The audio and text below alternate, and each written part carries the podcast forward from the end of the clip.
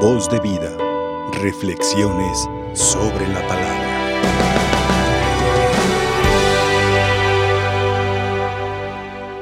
El amor nos mantiene despiertos. Hermanos, Jesús busca que sus discípulos tengan ese encuentro desde lo más íntimo, que tengan la capacidad y la apertura para romper esquemas, para poder hacer una revolución desde la paz y desde el amor. El amor nos mantiene despiertos.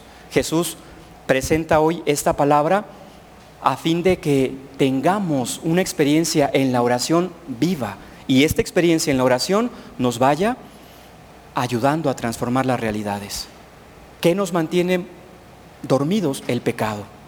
El pecado nos aparta, nos vuelve indiferentes, nos hace voltear la mirada ante los necesitados. Jesús no, nos quiere dormidos, Jesús nos quiere despiertos. Despiertos para servir, para ayudar, para amar. Estamos viviendo situaciones muy difíciles y necesitamos estar bien despiertos en la vida de fe, en la vida espiritual, en lo humano. Hay situaciones que tocan, tocan las fibras más íntimas de nosotros. La pandemia sigue lacerando, sigue golpeando. Yo estoy de capellán en el hospital civil y es de alguna manera el golpe tan fuerte en las personas, ver que a muchos no se despiden, que la pandemia les roba esa, esa parte, ¿no? A muchos la pandemia les ha sorprendido enojados, distanciados, solos, tristes. Jesús nos pide hoy en el Evangelio y concretamente eh, que avivemos en nosotros el don de la misericordia, de la gracia, del estar despiertos. No sabemos lo que venga, pero sí sabemos que Jesús está con nosotros y que si Jesús está con nosotros, vamos a salir adelante, como lo hemos hecho. Como pueblo también estamos viviendo realidades difíciles, ya lo decía al iniciar la celebración, nuestros hermanos damnificados, más de 10.000 personas que han perdido todo. Si no nos podemos hacer presentes nosotros, si podemos hacer presente la oración. La oración nos une. Hay personas que están ahí al frente llevando víveres, están ahí al frente ayudando a las personas. Hay que orar también nosotros por ellos. Hay que sumarnos. Necesitamos despertar, despertar de la pasividad, despertar del pecado, despertar de esas realidades de muertes y confiar en el Señor. Dios es Señor de la vida, Señor de la historia y necesitamos en estos tiempos difíciles confiar en Él. Confiar. Ojalá el Señor nos encuentre a nosotros amando, orando, ayudando.